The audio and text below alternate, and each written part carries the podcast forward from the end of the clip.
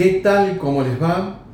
Bueno, un nuevo episodio, un nuevo encuentro para continuar con eh, la profundización de temas de nuevos modelos de negocios y de tecnología. Nuevamente estamos con Walter Álvarez, eh, especialista en la implementación, diseño de nuevos modelos de negocios en este entorno tecnológico que estamos atravesando. Hoy con un tema muy importante y es entender un concepto que obviamente ya está en el mercado y que es internacional, pero que a veces no sabemos muy bien cómo eh, o qué significa. Así que bueno, eh, gracias Walter por estar con, nuevamente en este episodio. Y Walter, tenemos que hablar sobre qué es una fintech, eh, para qué sirven y por qué, no solamente en Panamá, sino en Latinoamérica, eh, es un elemento o un medio tan poderoso. Bueno, primero muchas gracias Sergio por invitarme, gracias a la audiencia. Eh, bueno, el concepto de fintech en realidad se compone de dos palabras. Fintech es financiera y tecnología. La unión de las dos conceptos genera fintech. Y obviamente, como dice la palabra, eh, los componentes vitales es que es una industria financiera con una innovación tecnológica.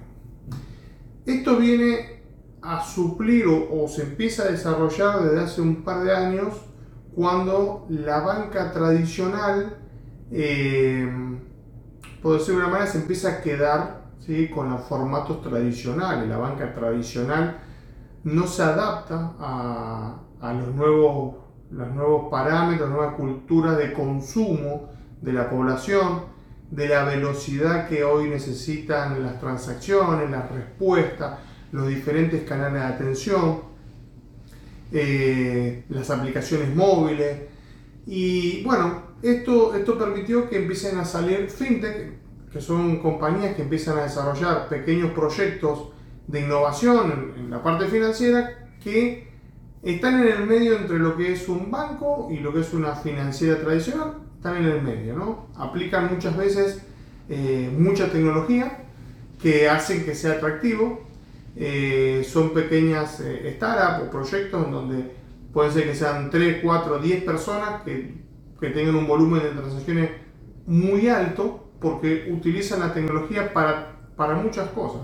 De, de, hacer su, por ejemplo, su, su debida diligencia a través de, de sistemas inteligentes, de, de inteligencia artificial, biométricos, hasta utilizar inteligencia artificial para lo que es un scoring en un préstamo.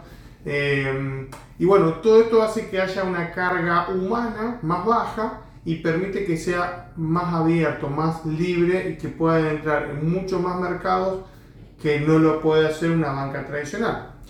La banca tradicional está, está afincada muchas veces a una sucursal, a un lugar, a un país y la fintech a veces rompen esas barreras muy fácilmente. Eh, dependiendo del modelo de negocio, lo pueden romper muy fácilmente y pueden penetrar más rápidamente con tecnología a, la, a las capas de usuarios que hoy están demandando otro tipo de atención, otro tipo de, de velocidad de respuesta y bueno, y la fintech han logrado eso, penetrar muy fuerte en, en, en ese segmento de, de clientes. Muy bien. Eh, gracias Walter. Y eh, recuerden, estamos atravesando no solamente en la banca, en seguros, en, en, todo lo que es comercio, logística, estamos atravesando un momento de transición, es decir, hoy convive el modelo físico, presencial, analógico y el modelo digital. Como bien dijo Walter, está la banca que obviamente eh, es sólida y tiene su eh, firmeza en la eh, presencialidad, lo físico, lo analógico, y también hay banca Walter digital, o sea, no es solo la fin, tenemos fintech, pero tenemos los neobancos también que eh, permiten las funciones financieras que un banco tradicional realiza, hacerlo digital. El último punto que quiero que hablemos, Walter, es el de la inclusión, porque ¿qué se está viendo en Latinoamérica? Ejemplo Argentina, Walter, ¿no? De donde tú, bueno, ambos hemos nacido en Argentina y vemos cómo en un mercado con muchos problemas, con crisis, con muchos problemas de seguridad jurídica y demás, cómo las fintechs han venido a, a traer soluciones y permitir la inclusión financiera y esto ha provocado o ha permitido que la economía siga funcionando. ¿no? Eh, este sería el último punto que me gustaría tu, tu punto, tu apreciación o tu punto de vista, Walter. Bueno, la inclusión financiera que ha tenido la fintech es, tremendo porque han bajado mucho las barreras de entrada.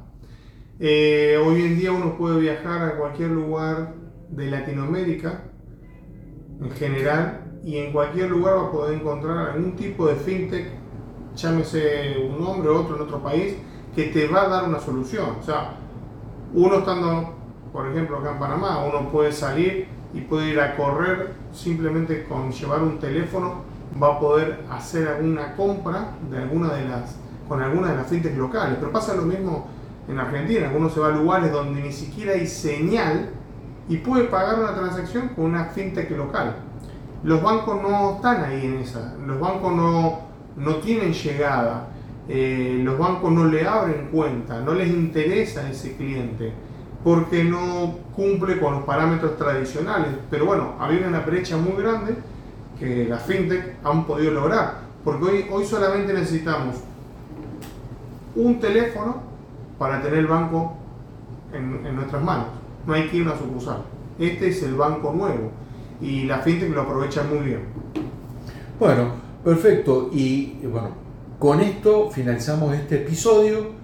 Eh, recuerden, el objetivo es tratar temas que son eh, importantísimos, tenerlos bien claro y principalmente eh, ir profundizando en las nuevas tecnologías, en este caso en transacciones financieras. Así que bueno, muchas gracias Walter, tu despedida. Bueno, gracias Sergio y bueno, acá la orden de lo que necesiten para nuevos podcasts y gracias. Seguimos avanzando y aprendiendo día a día eh, del mundo financiero actual.